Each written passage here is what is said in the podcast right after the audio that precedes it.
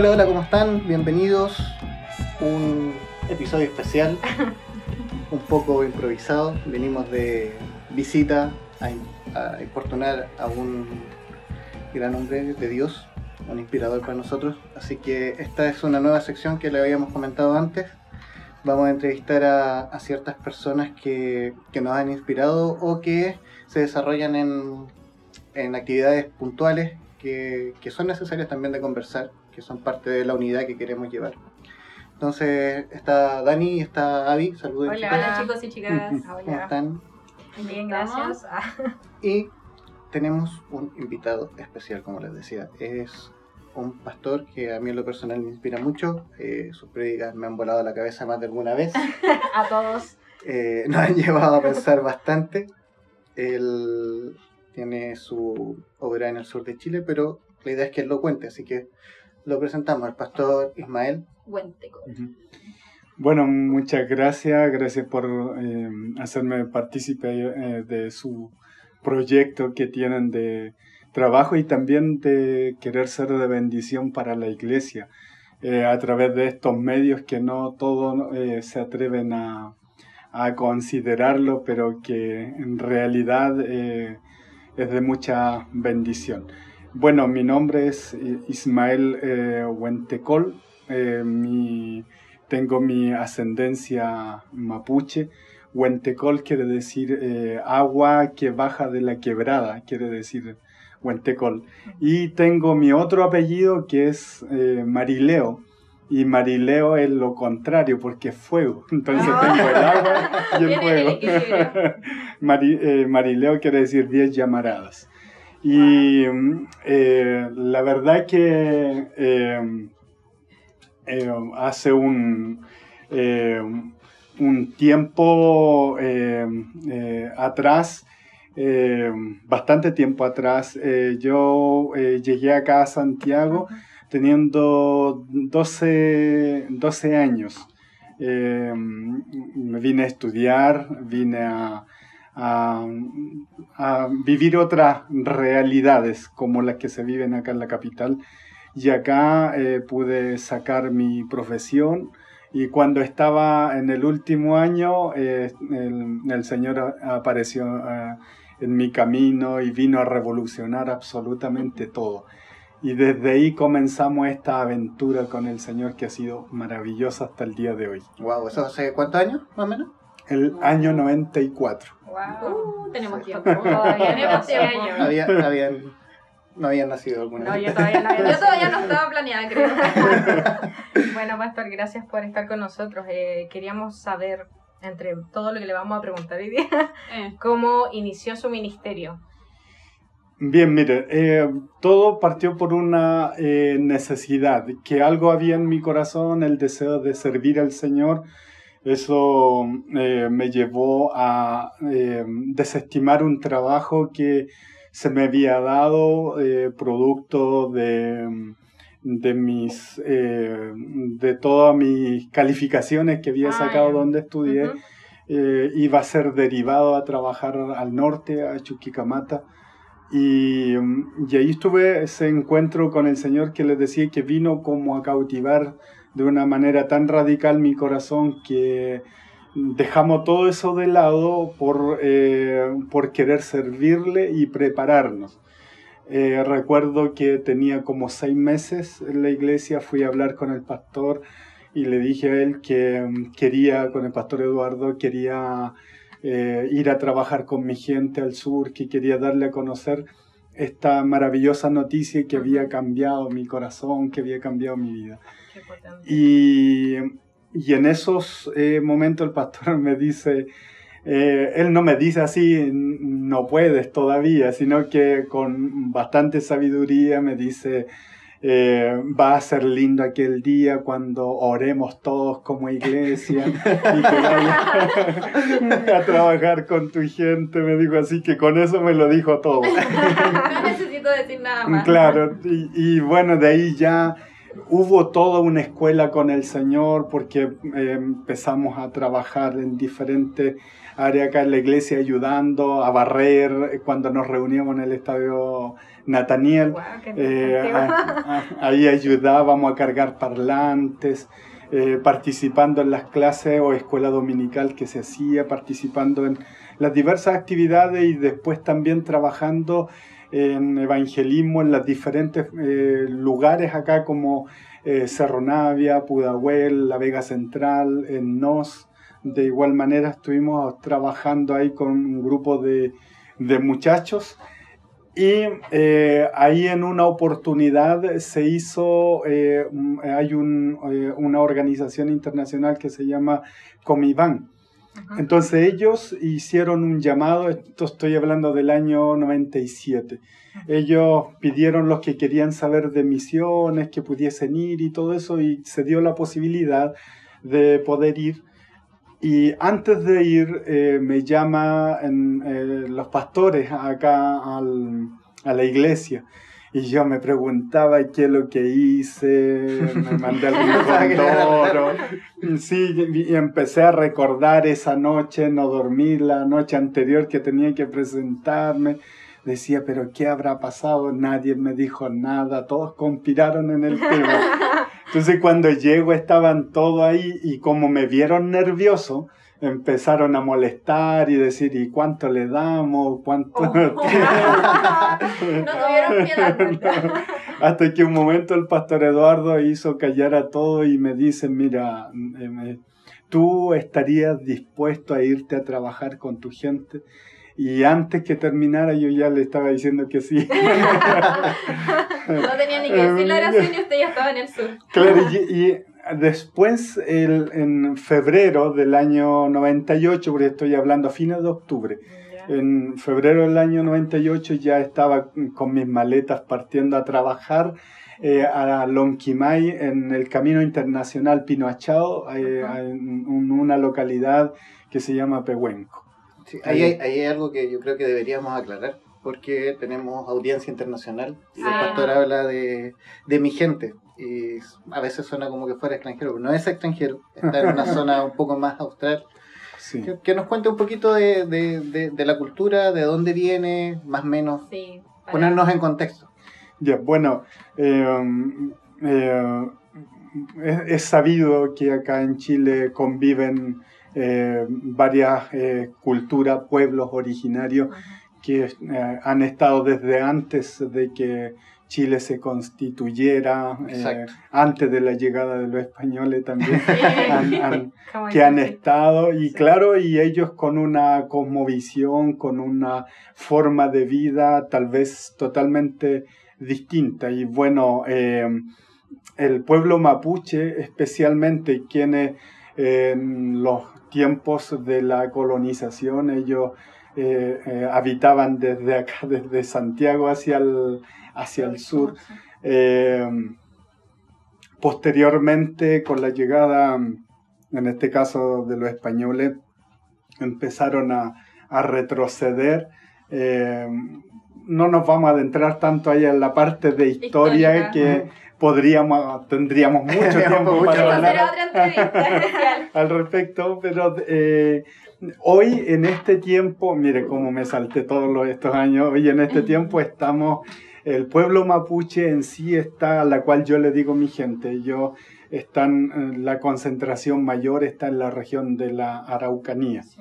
Eh, parte de ellos también en la región del Biobío y así en la de los, de los lagos también, o de los ríos igual. Entonces, eh, precisamente el pueblo mapuche eh, se subdivide por identidades territoriales, las cuales le llaman donde están los lafquenches, que son los que habitan en la costa, están los pehuenches, que viven en la parte cordillerana, los picunches, que son de la parte norte, y eh, por el mapuche dice del Gualmapu, le llama así al, Sí. al- al- al territorio mapuche en sí. Y ahí en, es- en ese territorio están ubicadas las identidades territoriales y los huilliches hacia el sur. Y en la parte central, ahí están los huenteche o los nache, le dice el mapuche. Entonces, ustedes sabrán por mi apellido que soy Huentecol, por lo tanto viene de la, de la parte central, La parte eh. Huenteche, que esa sería mi identidad territorial en este sentido. Maravilloso ahora, siempre. Un trasfondo del apellido, o sea, de repente Sí. suena como muy normal, pero eh, tiene todo un trasfondo. Sí, en el pueblo Sí. mapuche es muy, muy importante. Y eso es un dato que yo incluso no lo sabía, eh, cómo los apellidos se relacionan con los territorios en los que habita el pueblo mapuche. Mm. Es algo lindo de saber. Sí, eh, generalmente algo como para diferenciar algunos apellidos, por ejemplo, los que terminan en F, eh, generalmente, generalmente, eh, ahora no estoy diciendo al 100%, pero Claro. generalmente se originan, por ejemplo, de la costa. Dato O sea, curioso por ahí, del día, o sea, siempre se aprende Si nos aprendemos eso, podemos decir usted viene de este lado. Sí, Claro, sí. vamos a tener una clase de identificación de apellidos. Ahora que ya estamos más claros, ya le podemos hacer esta pregunta. Eh, si bien ya nos contó más o menos cómo, cómo llegó al ministerio y todo, eh, ¿cómo descubrió su llamado a las misiones? Eh, a las misiones como tal. ¿Y, y qué lo llevó a hacerlo hacia Loncomahuida o hacia su gente, como usted dijo? Eh, ¿Sabe que eh, La verdad, yo quisiera serle bastante honesto en esto, no lo sé.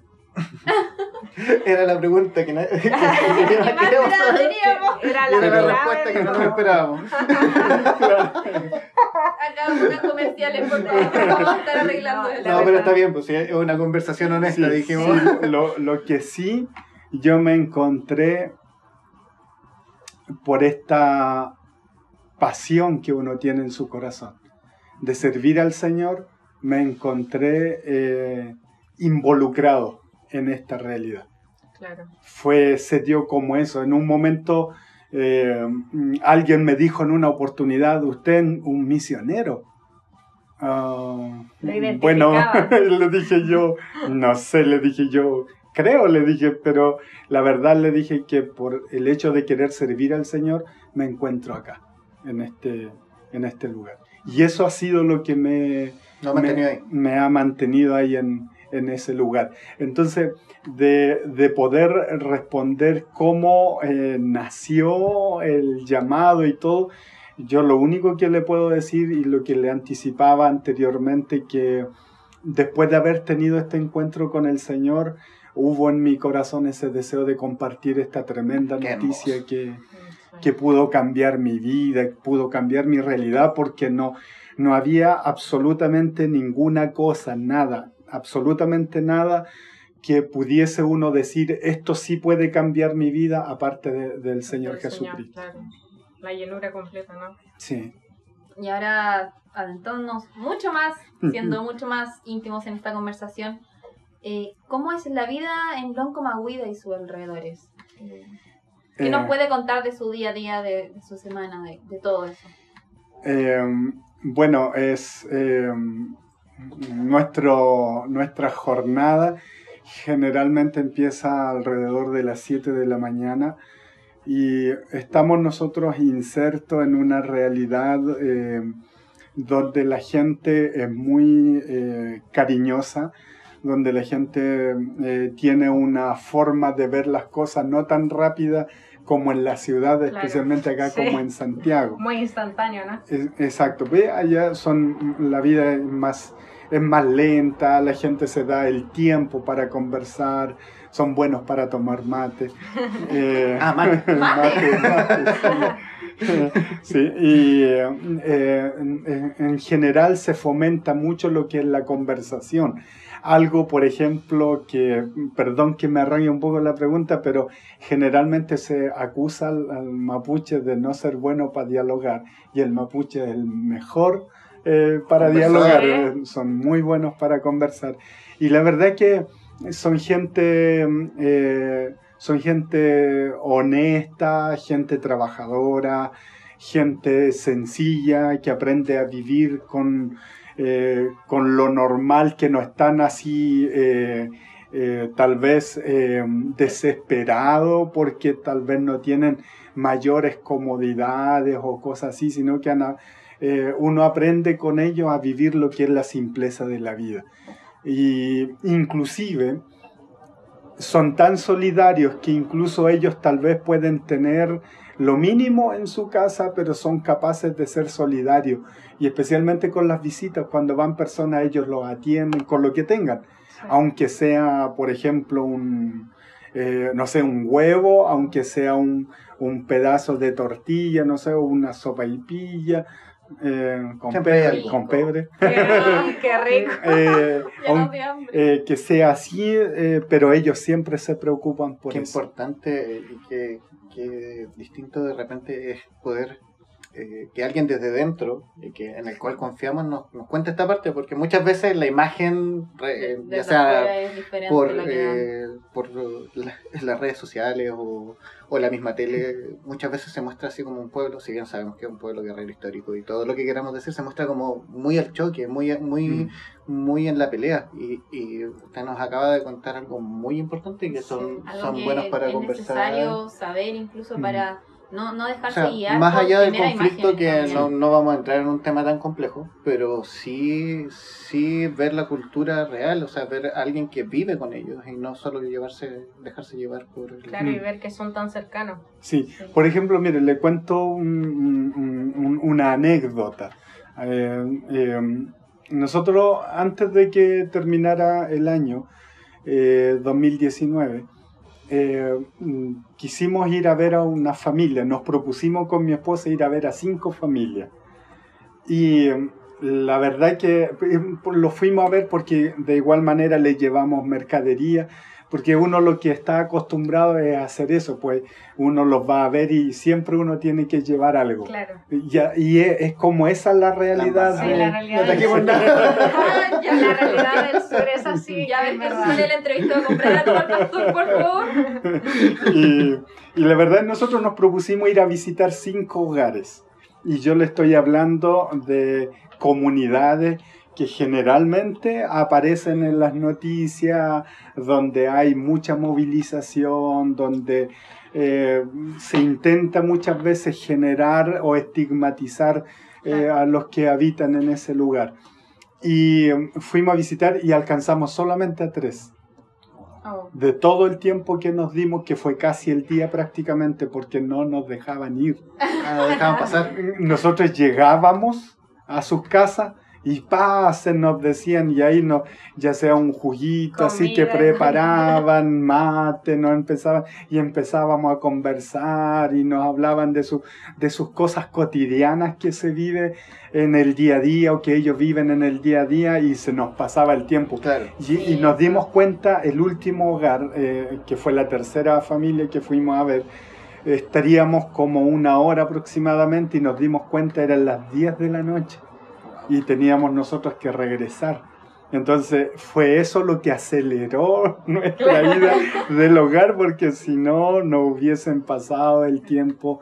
Porque en realidad es muy lindo escucharlo, hablar con ellos, hablar desde su sencillez, desde sus vivencias. Por ejemplo, a veces están sus casas donde se filtra todo el aire, eh, no son casas como eh, las que estamos Está acá, acostumbrados. Claro. eh, Sólida, tal- ¿no? Claro, tal vez a, a ver, pero en esa sencillez ellos han aprendido este tema de la generosidad, la amabilidad, que ha sido muy enriquecedor. Eso quizá es algo igual importante decir porque como también tenemos un poco de público extranjero, puede que piensen en casas así como unas construcciones con ladrillo y techo así.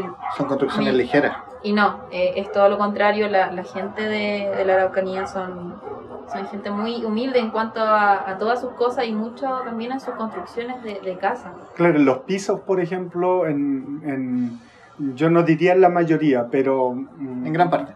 en, en gran parte de ellos son de tierra. Son si de no- tierra, sí. Yo, ya me ha tocado presenciar y son de tierra y la gente duerme y ahí hace su Sí. vida normal y de repente uno reclama porque se le saltó una cerámica o, o porque, eh, eh, no sé, el piso le pasó algo, pero es increíble que ellos puedan vivir felices en un lugar así y nosotros nos quejamos de lleno muchas veces. Sí. Sí. Muy, es muy lindo, Pastor, saber- también saber justamente toda esta, esta vivencia con, con su cercanía de su pueblo. Y también quisiera preguntarle cómo usted lleva esta unión de cultura entre sus raíces mapuches y el evangelio. En el- o sea, porque yo creo que también en cierto momento tenían que chocar Sí, con ciertas sí. creencias. Entonces, ¿cómo usted logra llevarlo sin que se tenga que olvidar una raíz. Acá nosotros lo que tenemos que mm, hacer memoria de lo que dice la palabra del Señor. Nosotros tenemos un mandato, el Evangelio no es cultural, el Evangelio no puede transformarse en un sistema cultural que, eh, que muchas veces estamos acostumbrados. Eh, nosotros tenemos que ver lo que dice la palabra del Señor. El mandato para nosotros es ir y hacer discípulo. No discípulo no de un hombre, no de una denominación, sino de Cristo. Y hay algo que tiene que ser eh, para nosotros tan fundamental. Si Él nos mandó, inclusive dice la palabra del Señor en el libro de Apocalipsis, dice que habrán de todo pueblo, lengua, tribu nación. Si, si eso no hubiese estado en el corazón del Señor, el Evangelio probablemente podía ser un Evangelio cultural. ¿Verdad? donde uno lleve todo su, su, sistema y lo pueda aplicar y los que no entran al sistema no son parte de la salvación. Damos gracias al Señor que Él viene a transformar nuestro corazón. Entonces, dentro de esto, eh, aclarando esa, esa parte, el Evangelio en sí y cuando las personas lo entienden, se dan cuenta de, de las cosas que eh, son practicables y las cosas que no son practicables. Ahora, tal vez voy a entrar a un terreno un poquito complejo, pero... Acá ya tenemos el pecho a las balas, Pero creo que la iglesia eh, generó mucho daño en, el tema eh, mapuche, en la forma de evangelizar, en la forma en la cual se buscó aplicar el conocimiento del Señor. Y esto mismo vino a generar en las comunidades un cierto rechazo. Aunque yo les diré, en estadística, el 66% de los mapuches son evangélicos. Y generalmente, y, es increíble, hacen una semana atrás estuve conversando con unos dirigentes que incluso han aparecido en las noticias, a veces hablando. Y estuve conversando con uno de ellos que dicen que es uno de los más radicales que hay allá, pero él no, una persona sencilla. Y yo lo considero un amigo y él igual me considera de esa manera y nos damos el tiempo para conversar acerca de esta realidad. Y ahí hablábamos este tema y él me decía, él no es, eh, no es evangélico, él, pero sí hemos podido conversar y en una oportunidad a mí me sorprendió mucho porque yo vuelvo a decirle, él ha aparecido en diferentes tipos de movilizaciones mapuche, ha aparecido, lo han entrevistado y todo. Entonces él, eh, él me, me, hablándome y me decía, es increíble, me dijo, pero la contribución que han hecho los evangélicos dentro de la cultura mapuche ha sido buenísimo. Porque eh, dentro de esto, el, mapuche, por ejemplo, cristiano, eh, generalmente eh, vela más por cuidar el tema cultural que por destruirlo. Vela más por eh, preservar el conocimiento mapuche que por de alguna manera... Destruirlo y llevarlo a otro lado. Exactamente. Entonces, yo no veo tanto, ahora si uno lo lleva a ciertas cosas que se puedan generar que uno ve que riñen con la palabra del Señor, tal vez esas cosas sí pueden suceder, pero es lo menos. Pero en el tema, por ejemplo, del lenguaje, de participar de, de las actividades, me ha tocado de participar en Palín, eh, que es un juego mapuche, eh, el chagún, que le llaman, que es un conversatorio de huerquenes y de lonco, donde he sido invitado a participar. Y para mí ha sido un honor, un honor estar con, con ellos porque no a todas las personas lo invitan a participar. Eh, de participar mm, de igual manera en los millatunes, que son ceremonias mapuche, que son ceremonias donde le dan gracia a Dios. Y es increíble, pero hay un momento donde es, rodean, porque culturalmente eh, ha sido así, rodean el canelo. Todos se ganan alrededor del canelo y ahí se colocan de pie y hay un momento en que se colocan de rodilla para eh, agradecer a Chao Nechen. Y Chau Nechen quiere decir padre, creador y sustentador de todo lo que existe. Eso quiere decir ese, eh, ese nombre. Entonces, es increíble los que tienen un conocimiento acerca eh, de nuestro Dios y de, de, esta maravillosa salvación que se nos ha sido dada, este regalo maravilloso a nosotros.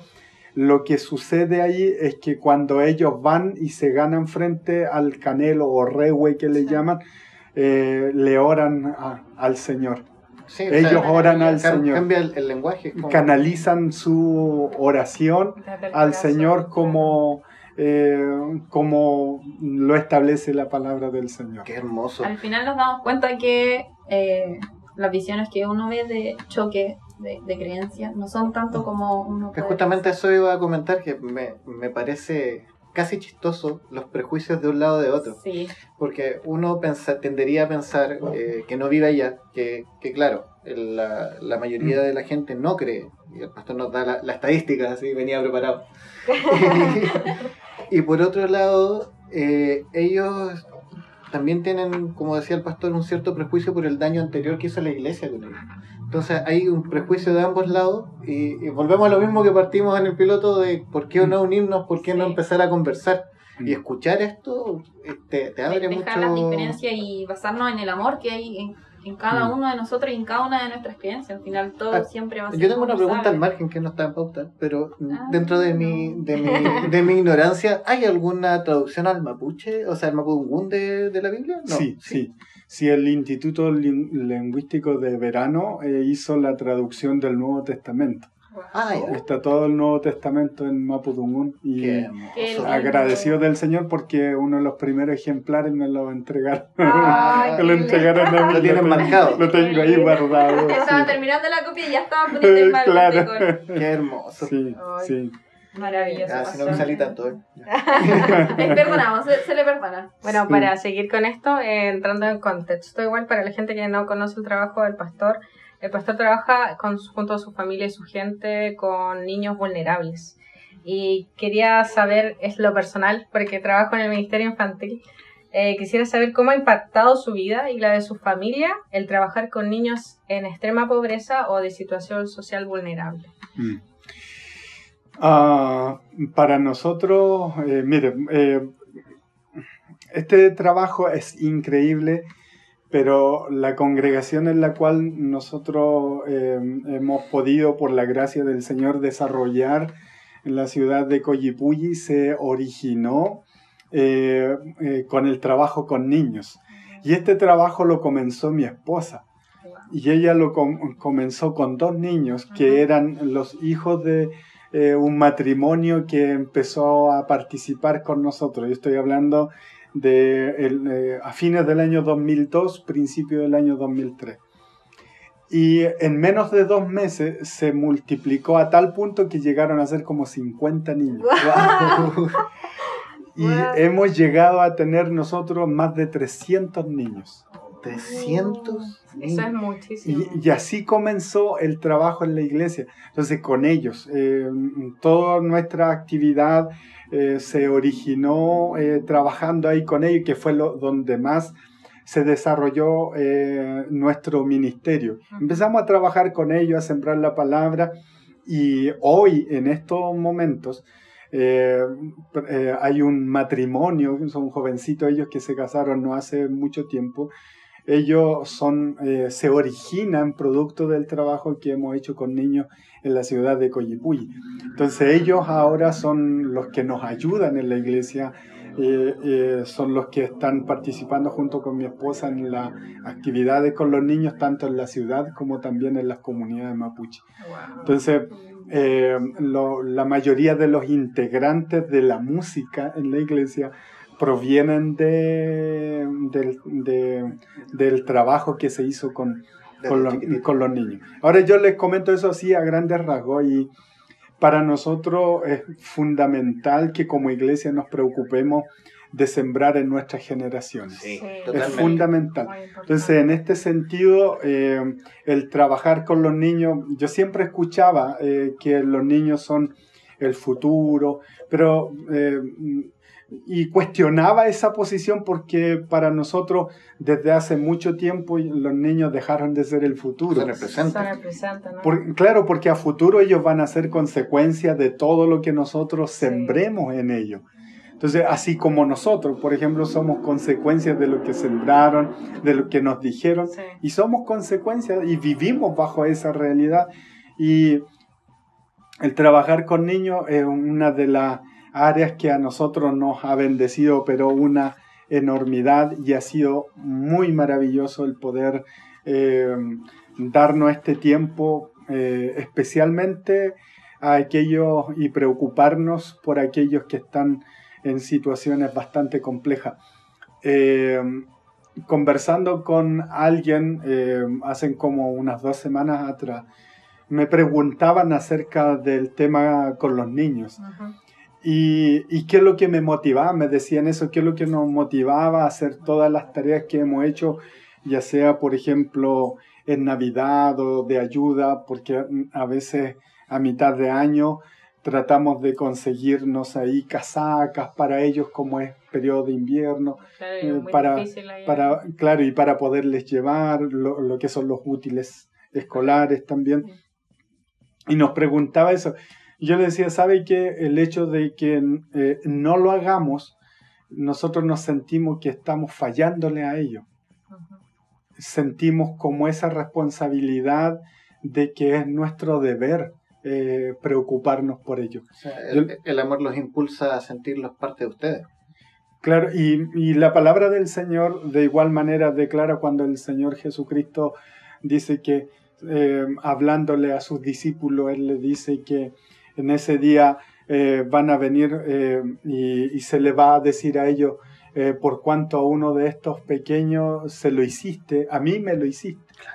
Claro. Entonces, Súper fuerte. él deja claro que nuestro compromiso debe ser, debe ser por estos grupos de personas, de personas que tal vez no tienen las mismas posibilidades que nosotros tenemos. Eh, hay un caso, por ejemplo, eh, que a nosotros nos dejó así, pero no, nos marcó mucho. En una oportunidad estábamos en Loncomahuida y, y hay niños que caminan entre dos horas, dos horas y medias para llegar donde está la escuela de Loncomahuida. Y, eh, y llegaron ellos ahí, pero llegaron las puras hermanas y faltó un muchacho. Entonces nosotros dijimos, ¿y, y por qué no vino, no vino él? Y, y se nos acercaron y nos hablaron al oído y nos dijeron, lo que pasa, eh, nos dijeron que eh, tuvieron que lavarle su pantalón. Mm. Y claro, tenía uno solo. Tenía uno solo. Oh, Entonces eso, la verdad que a nosotros eh, fue como... qué, qué mal. Se me la piel de gallina. Y claro, porque uno a veces eh, Uno vive en una dice esto burbuja". no me queda bueno, esto no me asienta y Claro, ay, ya me pongo otro. sí, Sí. Y, y la realidad con ellos es totalmente distinta. Eh, eso es uno de los casos que le puedo decir que nos ha motivado a, a poder trabajar con ellos y nos sentimos nosotros como si no hacemos nada con ellos, yo creo que no, No hacemos nada realidad. mejor que el Señor nos lleve. Eh, Mm. vamos a hacer una, una aclaración, porque cuando el pastor estaba hablando pasó una moto, sonó muy fuerte. Estamos Oh. en un departamento chiquitito, estamos tratando de hacer esto de la mejor manera posible, porque estamos incomodando al pastor en su tiempo, viene llegando de 8 horas de viaje, nos contaba. Así que si escuchan un ruido o una ambulancia o cualquier otra cosa, perdónennos por favor. Pero vale la pena escucharlo. Así que Sí. continuamos. Pero eso, súper fuerte saber de que he he sabido que no todos tenemos las mismas oportunidades, pero también el darse cuenta de cuántas realidades puede haber en una misma región, en un mismo país. Y es bueno mm, el no estar cegado o cegada por tu entorno, el, el darse cuenta de que también hay gente que, Mm. que no tiene la misma suerte que uno y, y hay que saber ayudar a, a quien está a nuestro lado. Una pregunta que quizás sea un poco fuerte, pero yo quisiera consultarle, ¿qué proyectos ha tenido que abandonar debido a la falta de recursos? Uh, ¿Les digo todo o uno solo? Hacemos una lista. Ah, bueno, miren, eh, uno de los anhelos de nosotros eh, nos hubiese encantado eh, poder trabajar todos los fines de semana con los niños.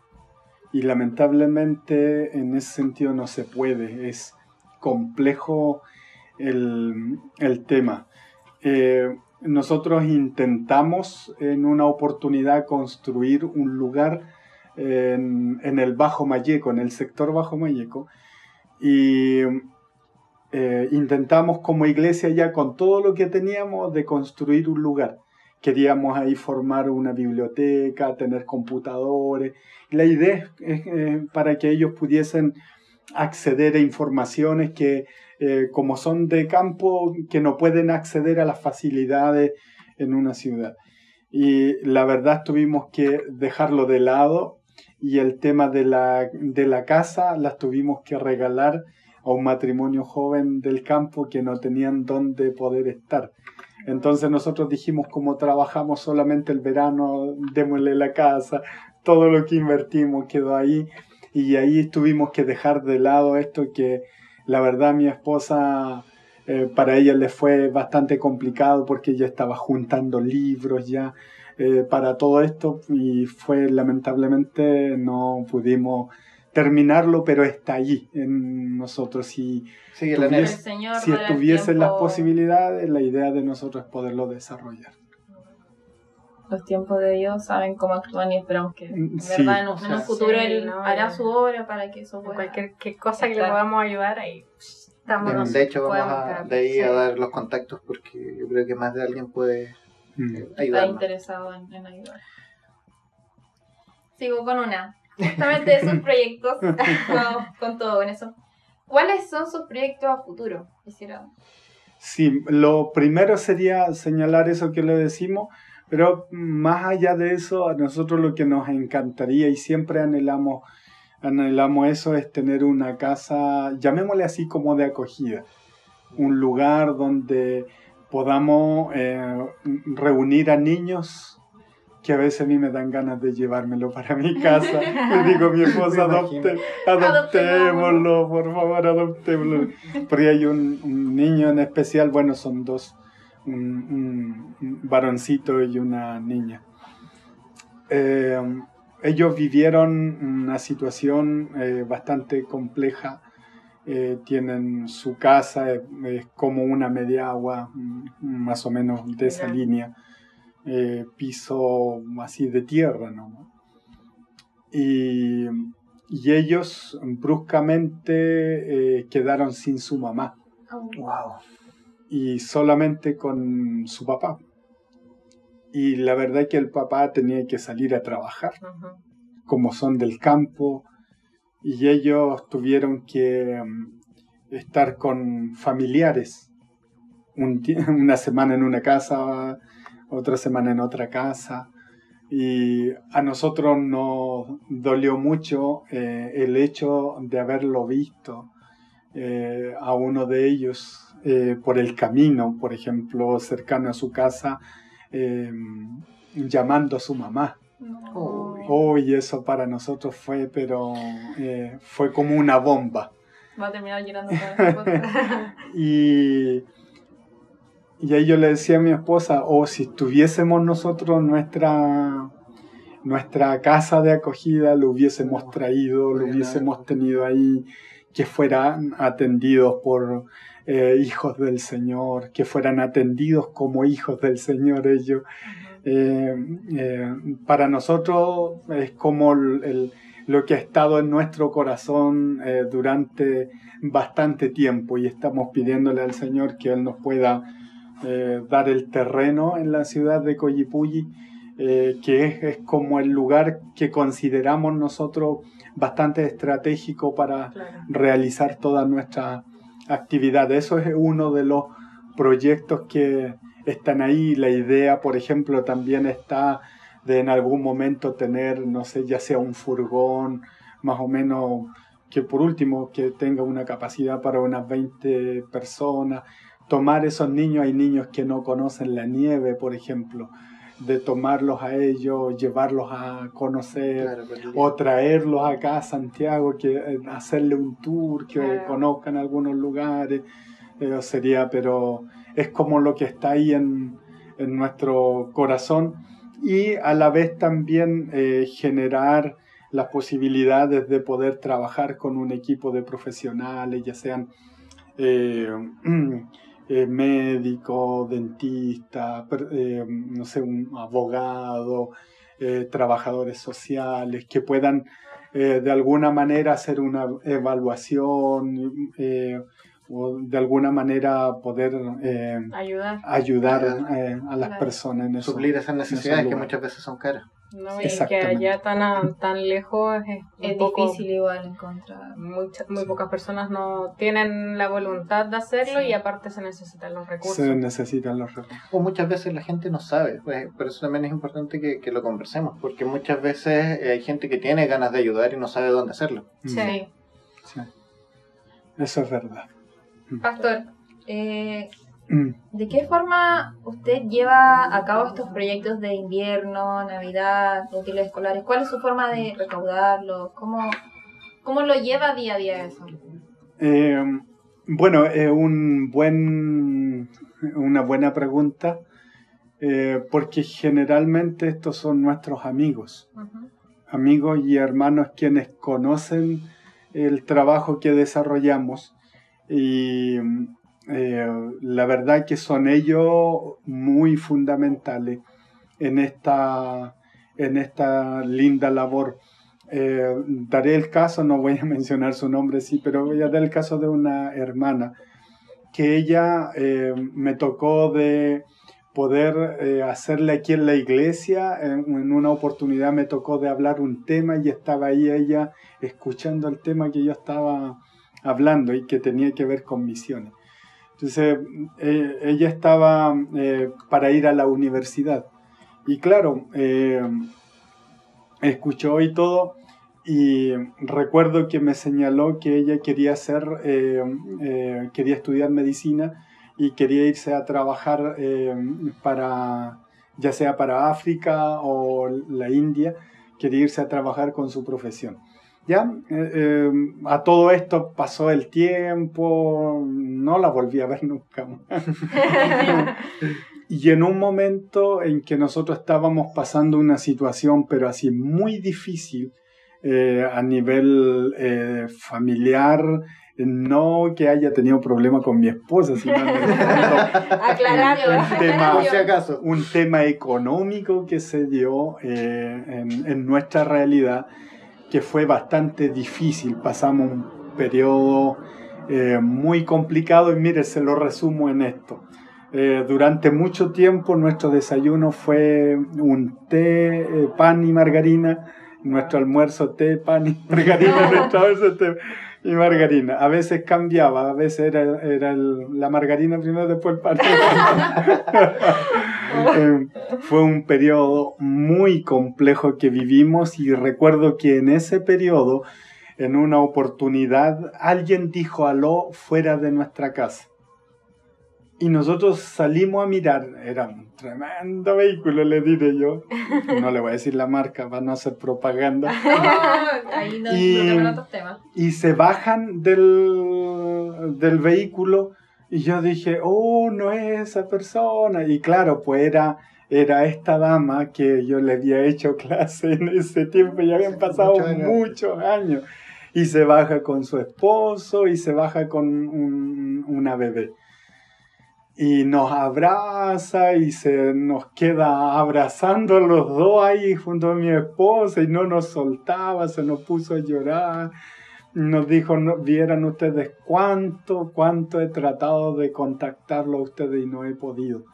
Pero dijo, el Señor quiso que yo hoy día se pudiese dar esto. Entonces entró a la casa de nosotros, no nos dijo nada, agarró y dijo, espérennos un poquito, nosotros vamos y volvemos. Salió con su esposo, con su niña, y volvieron y saben que trajeron así como, eh, eran como dos carros de mercadería, trajeron y se quedaron esa noche con nosotros. Al otro día se fueron y ahí ella nos dijo, sabe que el Señor nos mandó. El Señor nos mandó a mm, poder verlos a ustedes y lo que queremos decirles es que no se sientan solos, que mm, es lo que el Señor puso en nuestro corazón venirles a decir. Y si necesitan alguna cosa, queremos nosotros apoyarlo, en el trabajo con los niños queremos apoyarlo. Y ahí le comentamos nosotros el trabajo que estábamos haciendo.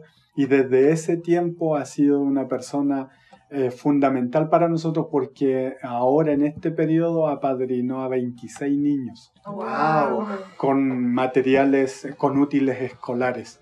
Entonces eh, han sido eh, amigos así que nos conocen y que han visto nuestro trabajo, quienes han abrazado esta visión y nos, nos, nos han apoyado y, y así se ha originado todo bajo el sistema nosotros le llamamos de apadrinamiento, porque ellos lo, lo apadrinan, nosotros le sacamos una foto al niño recibiendo las cosas y se lo hacemos llegar a las personas que en este caso lo apadrinan y todo eso por un tema de transparencia Claro. que nos ayuda a nosotros a cuidarnos y también mantener ese Y canal generan con- una, cier- una, con- una cierta relación con las personas que les ayudan. Sí, Sí, por supuesto, sí.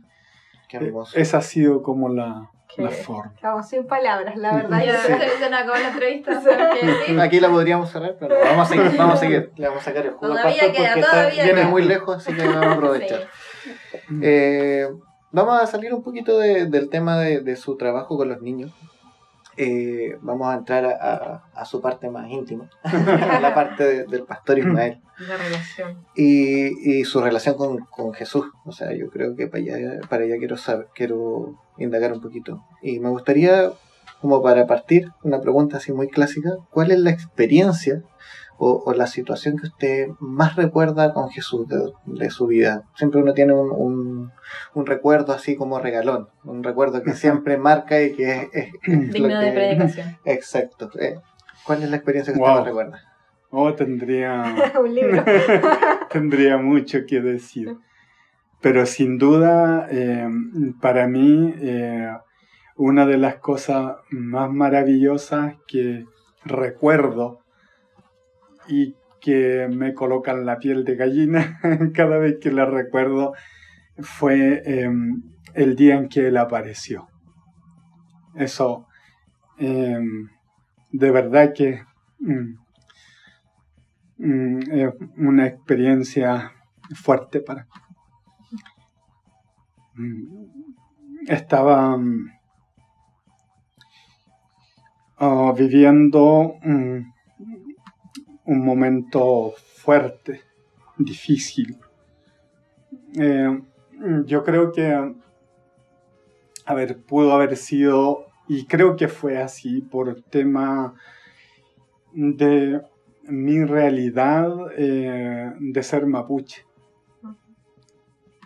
Eh, viví o me sentía yo que vivía en medio de una sociedad donde el mapuche era mirado de otra manera, mm, de otra forma.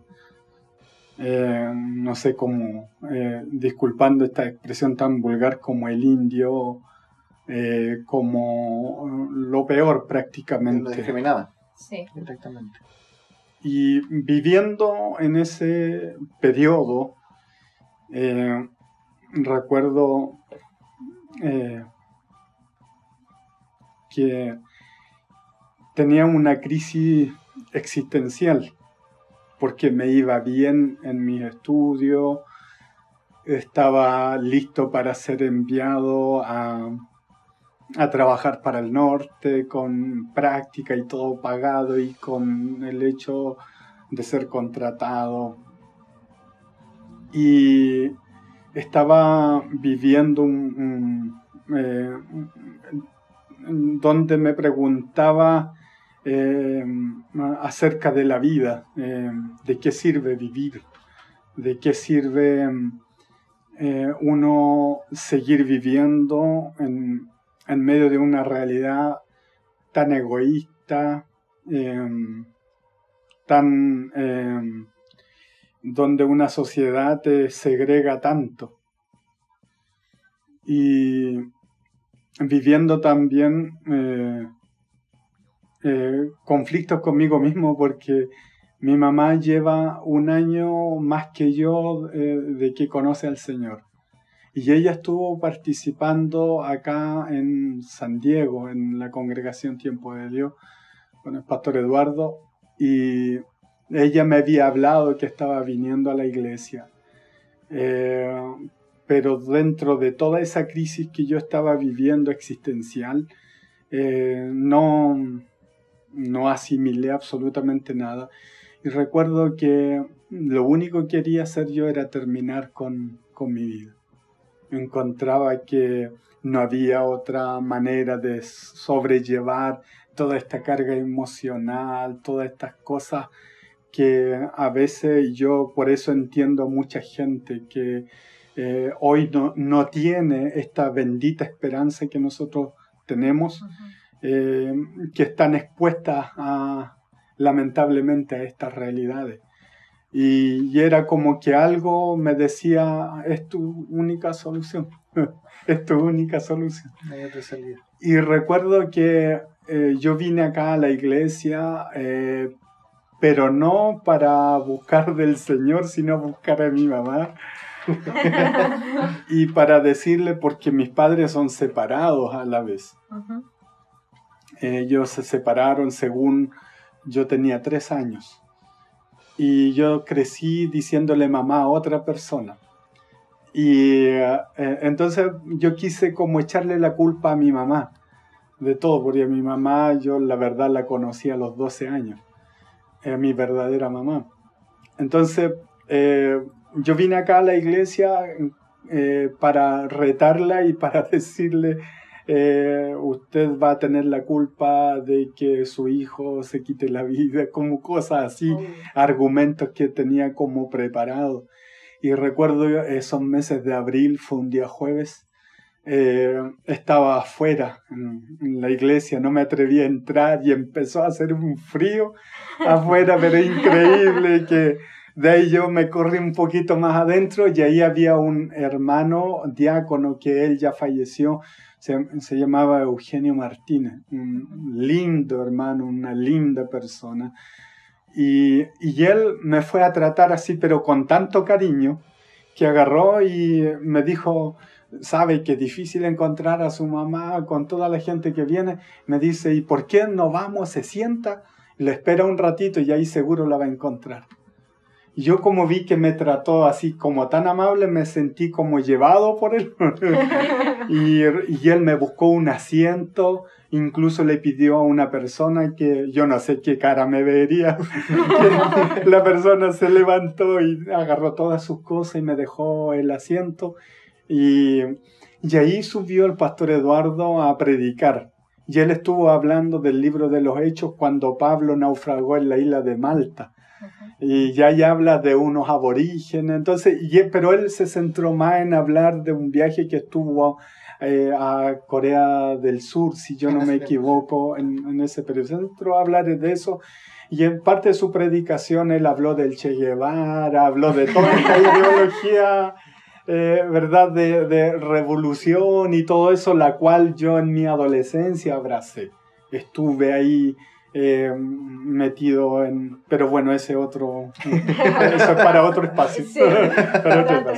Entonces, el asunto es que eh, él dijo, y yo recuerdo una de esas cosas que él decía, me, recuerdo la predicación, lo que habló también, y él dice, eh, dice, ¿qué hace? Dice, dijo él que niños de 13 años tomen un arma para internarse, dice y solamente por una ideología. Entonces él habla y dice, mire, yo fui a este lugar y en un estadio dice más de 100.000 jóvenes consagrándose para las misiones. Dijo, y fue impresionante haberlo visto. Y él hace un, llamado y, él dice, em, ¿habrá aquí algún joven, dice así, que quiera consagrarse para el Señor Jesucristo? Y dijo eso nomás. Y yo les digo así, pero literalmente yo sentí como que me agarraron. ¿Mm? Me agarraron acá como de la, de, la, de la polera y me tiraron hacia adelante, que yo no supe cómo llegué. eh, adelante. Y, y, ese fue el, eh, el día que la verdad hasta el día de hoy no lo olvido. Una de las experiencias más fuertes que, que he tenido en mi vida. Eh, porque no solamente sanó mi corazón, me dio, eh, y me van a disculpar por esto, pero le dio sentido a mi vida. Eh, me sanó porque tenía un problema en mis rodillas. Fui sano así, pero eh, fracción de segundo. Yo sentí, pero un, calor así, pero eh, tan fuerte en mis rodillas que yo sabía que algo pasó ahí.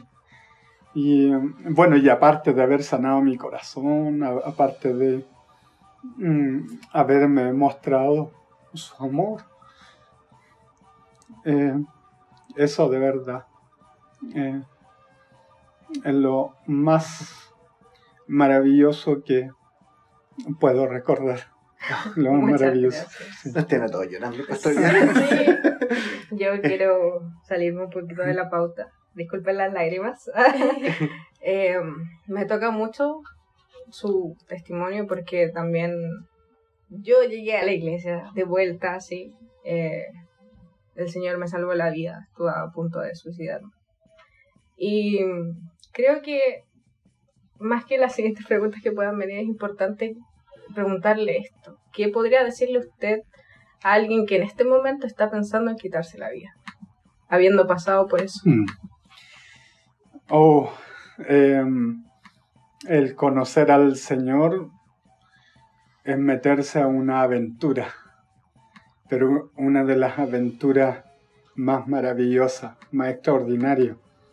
El conocerle a Él, em, eh, sin duda, em, esto hay que probarlo. Eh, el salmista, dijo, gustad y ved que es bueno el Señor.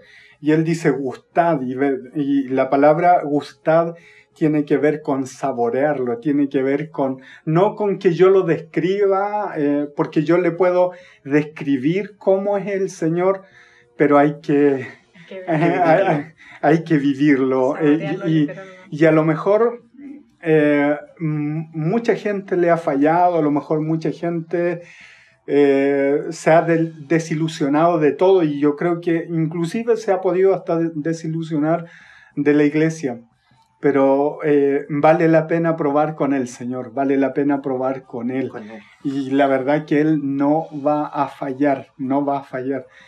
Y su palabra dice que un corazón contrito y humillado Él nunca va a despreciar. Inclusive si a veces uno eh, dentro, porque yo venía con esa actitud de, de, tratar mal a mi mamá y después nos reíamos porque mm, después de haber pasado todo este episodio, salí abrazado con mi mamá de la iglesia. y mi mamá lloraba y me decía, yo vi pasar a alguien que se parecía a ti, pero dije, no, mi hijo, no creo. Si, no, decía, si es más mundano, decía, no, no creo. Eh, y ni siquiera ella creía. Entonces, eh, después de ver la otra parte, eh, lo mejor que uno puede hacer es tener ese encuentro con el Señor. Es lo maravilloso. Así que eh, tal vez si alguno de ustedes está viviendo algún momento complicado, algún momento difícil, lo que más le puedo decir, eh, dele la oportunidad al Señor. Dele la oportunidad a Él. A lo mejor las cosas van a seguir igual, pero uno tiene un amigo, tiene una persona que nos va a guiar, nos va a enseñar y nos va a invitar a vivir una aventura maravillosa. Amén. Qué tremendo. Qué hermoso. Eh, sí, eh, es un momento, yo creo que estamos todos con padentritis, como se dice en Chile. Vamos todos. Pastor nos dejó eh, con su testimonio un poco helados. Pero sí, eh, a todos, bueno, a mí también me tocó un poco la experiencia parecida a mí también fue difícil y mi mamá también jamás pensó que yo iba a llegar a la iglesia ya van un montón de años, también antes que ustedes nacieran. Ya sí, ya entendí la talla de que soy chica, si no tengo Pero hay otro, otra arista que también podemos tomar, porque sí, llegar al Señor es lo más maravilloso y sí, yo creo que todos los que estamos aquí podemos decirlo, que, que saborear o, o vivir un poco, más que entender, vivir la vida con Jesús eh, cambia, cambia mucho, cambia todo, toda nuestra cosmovisión, cambia todo. Pero también hay una arista que, que es importante. Muchos cristianos hoy día eh, se sienten lejos del Señor y eso también los lleva a este mismo sentimiento de, de, de depresión o de, o de sentirse... Incluso hay, han habido noticias de pastores muy famosos que se han suicidado. El año Entonces, pasado. Sí, entonces una de las preguntas que, que, que a mí me gustaría hacerle es cuáles son los puntos que usted cree que son más relevantes para alimentar una relación con el Señor, porque sabemos que las relaciones son todas distintas, pero siempre hay una cierta base, siempre hay unas, hay ciertas disciplinas, digamos, o de alguna forma cosas que nos mantienen vivos, eh, abrazados al Señor y, y para no sentirnos lejos. ¿Qué, ¿Cuáles son las cosas que usted nos, nos podría Bueno, mm, primero que nada, mm, y yo creo que una de las cosas mm, fundamentales, eh, una de las cosas que está ahí, pero muchas veces nosotros no lo vemos, y esto tiene que ver con la palabra del Señor. Eh, es la palabra del Señor la que eh, me muestra al autor de la vida. Es la palabra del Señor la que me muestra eh, cómo yo tengo que vivir la vida cristiana. Es la palabra del Señor la que alimenta mi corazón, es su palabra. Eh, por lo tanto, eh, cuando yo quiero de alguna manera profundizar, yo tengo que profundizar en su palabra. El mismo Señor Jesucristo, él, él dijo, erráis ignorando las escrituras y el poder de Dios. Y él mismo señaló acerca de la palabra que ella dan testimonio acerca de él, de quién es él. La palabra dice que ella es viva y eficaz y más cortante que toda espada de dos filos. De igual manera señala que ella es útil para enseñar, para instruir, para corregir.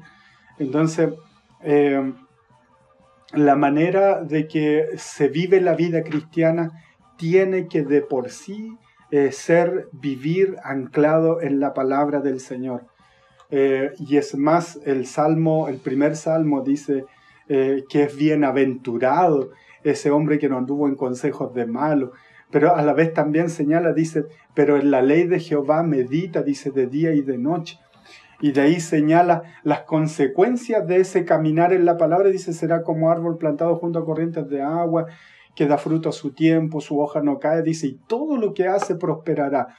El, sabio Salomón, ya en, el ocaso de su vida, escribiendo el libro de Proverbios, él de igual manera eh, lo, lo señala y él dice y él llega a ese extremo a decir compra la verdad dice y no la venda dice así cómprala y no la venda A- hablando de, de que de, de cuán fundamental debe ser para nosotros la voz de Dios por medio de su palabra.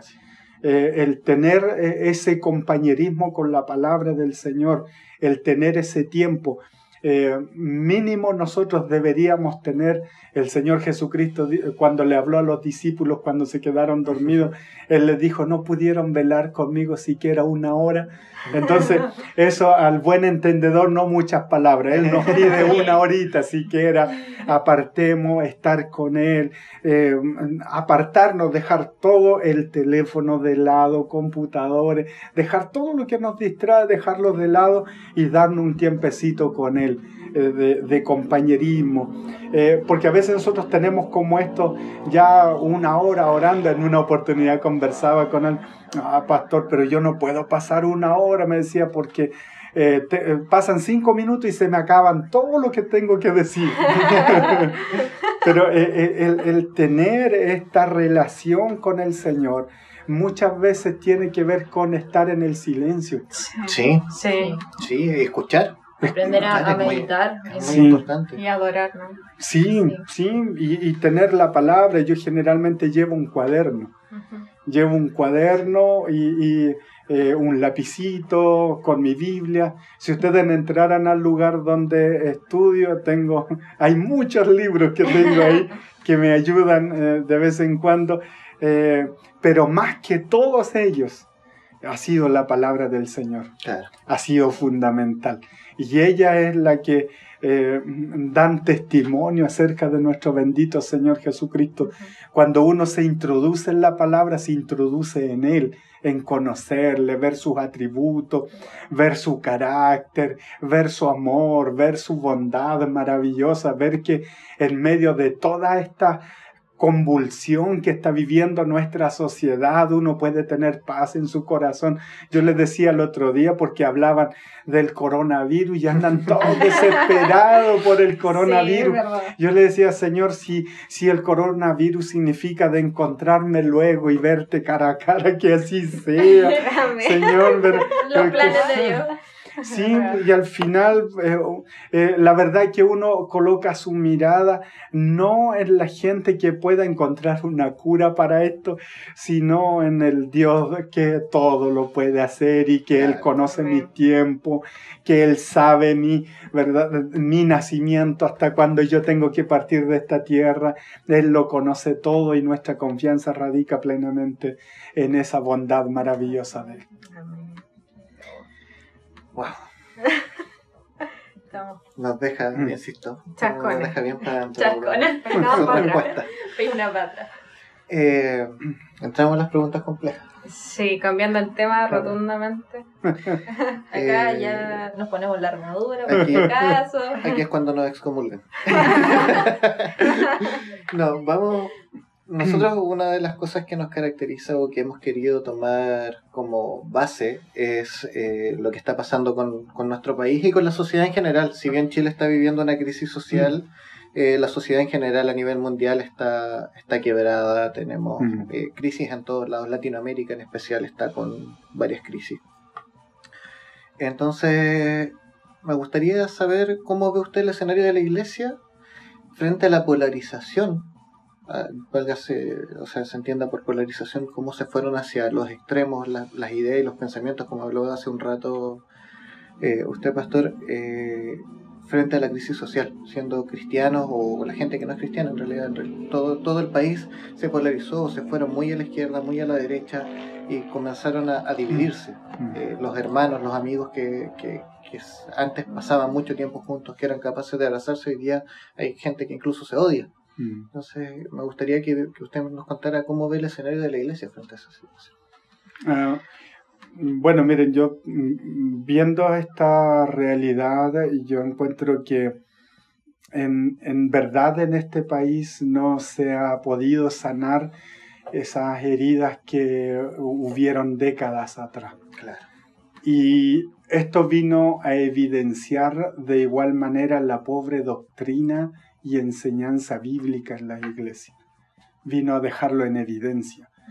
Porque si nosotros miramos las escrituras, creo que estas cosas no debiesen polarizarnos de la forma en que lamentablemente ha caído, eh, han caído muchos creyentes eh, y que se han ido, tal como ustedes lo expresan, a extremos. Porque dice la palabra del Señor en Efesios capítulo 4, dice, dice, solícitos en guardar, dice la unidad en el vínculo de la paz. Y aquí hay algo que, que debe quedar eh, en nosotros siempre grabado. La unidad eh, no se hace, no se nace. No, no- nosotros no, no somos las personas que fabricamos la unidad, la unidad está. Porque es la naturaleza de Dios, el carácter de Dios, la, la Trinidad es unida. En el plan de salvación se muestra la unidad, cómo trabajó el Padre, cómo trabajó el Hijo y cómo trabaja el Espíritu Santo hoy en este tiempo. Entonces, la, la Trinidad de por sí es unidad. Y ese es el carácter de la iglesia. La iglesia es unidad, debe ser unidad. Por lo tanto, nosotros no fabricamos unidad, la unidad no nace, la unidad está, es el carácter de la iglesia. Entonces, si nosotros miráramos más las escrituras, creo que este tipo de polarización no, no, nos dividiría, eh, porque a veces cuando uno habla acerca de ciertos tipos de cosas, o me llaman comunista o me llaman derechista. Eh, y la verdad que a veces uno prefiere eh, mantenerse al margen. para que no lo tilden de cierto tipo de cosas o cierto tipo de inclinación en cuanto a opinión que uno pueda de alguna manera tener. Pero si uno considera la palabra del Señor, y creo que nosotros como cristianos, en estos temas que están pasando hoy de contingencia, es necesario que volvamos a revisar la escritura. Porque la unidad se sustenta en la palabra del Señor. Ahí se sustenta. Porque, mire, yo les doy un ejemplo. La palabra del Señor dice que Pablo tuvo un desacuerdo, ¿verdad?, con Bernabé. Pero, ¿qué es lo que hicieron ellos? Ellos lo, solucionaron. ellos lo hablaron. Ellos no, no dijeron ya, no, tú ándate para allá, yo me voy para acá, no te quiero ver ni en pintura. No, no, dijeron eso, sino que abordaron el tema y dijeron ya, ¿cómo lo hacemos? Eh, en el tema de servir a las mesas. De igual manera, ¿se acuerdan que dice el libro de los Hechos capítulo 6? Dice que habían tenido ciertos desacuerdos porque estaban descuidando, los apóstoles estaban descuidando la mesa. Entonces ellos dijeron, bueno, nosotros nos preocuparemos de la oración y la palabra y ustedes preocúpense de eso. llegaron a un acuerdo, ¿verdad? Eh, abordaron la situación, tomaron un acuerdo y en pos de ello trabajaron. Pablo con Juan Marcos también que en un principio mm. dice, no, yo no voy con él, y después le dice, dale mi saludo. sí. claro, y dice, de igual manera Pablo escribe y le dice, eh, tráigame a Marcos que me es útil, dice, claro. para el ministerio, lo estaba pidiendo después. Entonces, eh, nosotros no podemos permitir que estos tipos de cosas vengan de alguna manera a anular lo que es tan esencial y por la cual de igual manera en Juan capítulo 17 nuestro Señor Jesucristo también él oró. Él dijo, Padre, que sean uno, como, como tú, dice yo, sean, unos. Entonces él coloca el estándar de la unidad, así como es la Trinidad. Ese es el estándar. Por lo tanto, eh, yo veo que, y lo que ha traído en evidencia toda la situación que ha ocurrido, ha traído en evidencia nuestra... Mire, yo escuchando a un teólogo, él hablaba acerca de el analfabetismo bíblico. Y creo que ese analfabetismo bíblico es lo que trajo problemas dentro de la iglesia y por lo tanto nos tiene polarizado el día de hoy. Y algo que si miramos la escritura no debiese ocurrir. No debiese ocurrir. Claro que, claro que nos, eh, Jesús nos llama, como dijimos, o como partimos en el, primer capítulo diciendo, a la unidad. O sea, la base de todo es el amor. El amor a Dios y el amor. Y a escudriñar las escrituras para no ser conmovidos por cosas ajenas. Mm. Sí hablando de lo mismo, eh, ¿cómo cree usted que podríamos lograr una iglesia más unida? Abarcando a quienes hoy están dentro y fuera de la iglesia. Mm, yo creo que volviéndonos a la palabra. Volvemos a lo mismo, ¿verdad? Sí. sí, es la base. Eh, es que no, no, no, no, hay una estrategia humana, no hay un, un, algo que pueda el hombre hacer, porque el hombre, la naturaleza humana de por sí no va a llevar a la unidad porque no hay, no hay algo, un atisbo de Dios en su, en su planteamiento, en su filosofía de vida. No lo hay a no ser que la gracia de Dios venga sobre nuestras vidas.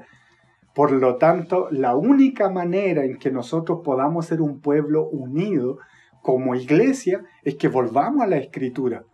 Y, el volver a la escritura, yo voy a reiterar esto, nos presenta el gran modelo de unidad como es nuestra Trinidad. Así es. El gran modelo de unidad. Y yo creo que esa es la manera, y, lamentablemente, y digo esto lamentablemente, eh, esto ha traído la falta de unidad Eh, hay un predicador muy conocido, él eh, se atrevió a ir más allá, él dijo acerca de la división, dijo que la división era una plaga eh, dentro de la iglesia. Totalmente de acuerdo. Es una plaga, dijo que en realidad donde llega genera tremendos daños ahí, pero si nosotros nos, nos conducimos bajo el modelo escritural, bajo el mandato de nuestro Señor, que aún fue la oración, ¿Por qué el Señor en su oración menciona la unidad, por ejemplo? Porque Él sabía que nuestra naturaleza humana, que si no somos capaces de mirar las escrituras, nosotros nos vamos a desviar. Nos inclinamos hacia lo incorrecto. Exactamente.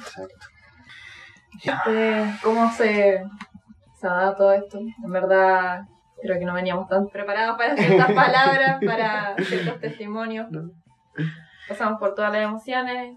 Sí, ya vamos a empezar a aterrizarlo porque si no vamos a hacer un podcast de seis horas. ¿Podría Estoy segura que podríamos hacer todas las experiencias de pastor, pero... No, pero así dejamos también ah, espacio ah. para otra entrevista. Sí, sí hay que dejar material. Pero bueno, pastor, usted ha visto nuestro nombre, ha visto en qué se basa todo lo que decimos. Así que ahora vamos con la pregunta fuerte. No. ¿Qué le inspira a la pregunta ¿y si nos unimos? Oh, eh, lo que genera en mí es una iglesia en avivamiento.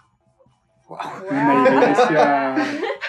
una, eh. una, iglesia, una iglesia viva, una iglesia cumpliendo la labor, el mandato de nuestro Señor, una iglesia siendo encendida en el fuego del Espíritu Santo o una iglesia viviendo días del cielo. Eh, incluso el Señor Jesucristo, Él cuando ora dice, eh, y, cuando Él ora, porque uno cuando ora, ora de lo que hay en el corazón, uno no, no ora cosas, a ver, a ver, ¿qué puedo orar hoy día? A ver, no, no, no. El Señor Jesucristo Él cuando ora dice, eh, venga tu reino, dice, ¿verdad? Y Él dice, hágase tu voluntad, dice, como en el cielo, también dice en la tierra. Wow, imagínense una iglesia unida. Es una iglesia que vive días del cielo. Una, iglesia eh, que está haciendo misiones, una iglesia que está haciendo luz, una iglesia que está haciendo sal, una iglesia que está haciendo de edificación, o una iglesia que cruza las barreras que esta sociedad ha levantado, barreras sociales, educacionales, barreras culturales. Es una iglesia que está haciendo de bendición para un país. Y yo creo que si nos unimos, se puede provocar. se puede dar. Muchas gracias por eso. Un aplauso. Inserte su sonido de aplauso. sí, de ahí la edición. Eh, eso yo creo que ya con eso estamos. Muchas gracias por dejar un espacio. Eh, queremos dejar un espacio a usted libre para que envíe un mensaje, saludos, recomendaciones, lo que usted estime conveniente. Es, su espacio este antes de cerrar. Bueno, miren, lo primero, eh, felicitarlos a ustedes eh, por, por, lo que están haciendo y yo quedé gratamente sorprendido por cuando ustedes me hicieron la invitación y cuando comencé a ver eh, parte del trabajo que han desarrollado, porque están eh, adentrándose en, eh, en ciertas cosas que lamentablemente nosotros por nuestra falta de conocimiento de la palabra del Señor no somos capaces de adentrarnos porque muchas veces nos dejamos llevar por las inclinaciones de nuestro corazón y que hemos arrastrado, ya sean políticas o de otro tipo de cosas. Eh, creo que como iglesia muchas veces es necesario que se puedan abordar estos tipos de, de temas que lamentablemente nos han separado durante bastante tiempo, así que felicitarlos a ustedes, animarlos a que, a que continúen y que el Señor le pueda dar los implementos necesarios para que puedan trabajar, trabajar eh, bastante bien. y que sean de bendición para, para, muchos. Y es necesario un espacio así, es muy necesario. Porque cuando uno, aquí me van a crucificar con lo que voy a decir. nosotros, Porque a veces, en- inclusive en la radio, se, se- como que se eh, hay una línea. Sí, hay una censura. Sí. Claro. Claro, y, y, y no, no se abordan, no, no, no se dan mucho estas eh, instancias de conversación, de hablar, de conversar, de autoanalizarnos como iglesia, de hacer un, un mea culpa acerca de, de, de nuestras realidades, de, lo que, de, nuestro rol que tenemos en la sociedad. Así que ha sido, para mí de verdad, me ha bendecido mucho y especialmente saber que son jóvenes todos ustedes y eso Gracias. quiere decir que hay esperanza.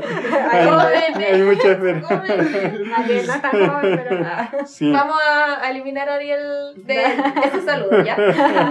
Sí, eso y lo otro que ah, yo creo que dentro de todo lo convulsionado que está nuestra sociedad, es tiempo que como iglesia nos volvamos a mirar la palabra del Señor, que volvamos a mirar a aquel que murió en la cruz del Calvario, eh, que podamos volver a mirar a aquel que cuando oraba y decía, si te es posible, Padre, pasa de mí esta copa. Y él cuando lo dice, no lo dice porque hubiese sido eh, cobarde o porque no nos haya querido salvar a nosotros.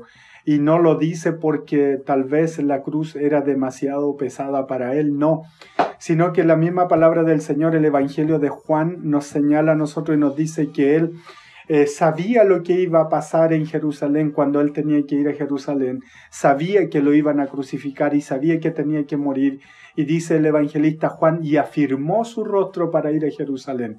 Por lo tanto, cuando él dice, si te es posible, pasa de mí esta copa, lo que él estaba preocupado es sentir el abandono de su padre.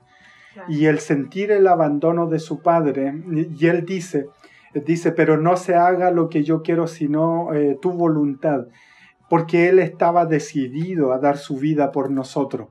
Él estaba decidido a morir por cada uno de nosotros en la cruz del Calvario. Y creo que dentro de todo lo que hemos vivido como sociedad y estamos insertos como iglesia, mi llamado principalmente es para el pueblo cristiano, volvámonos, volvámonos a la esencia de la cruz, volvamos a mirar a nuestro Señor Jesucristo, volvamos a mirar lo maravilloso que es Él.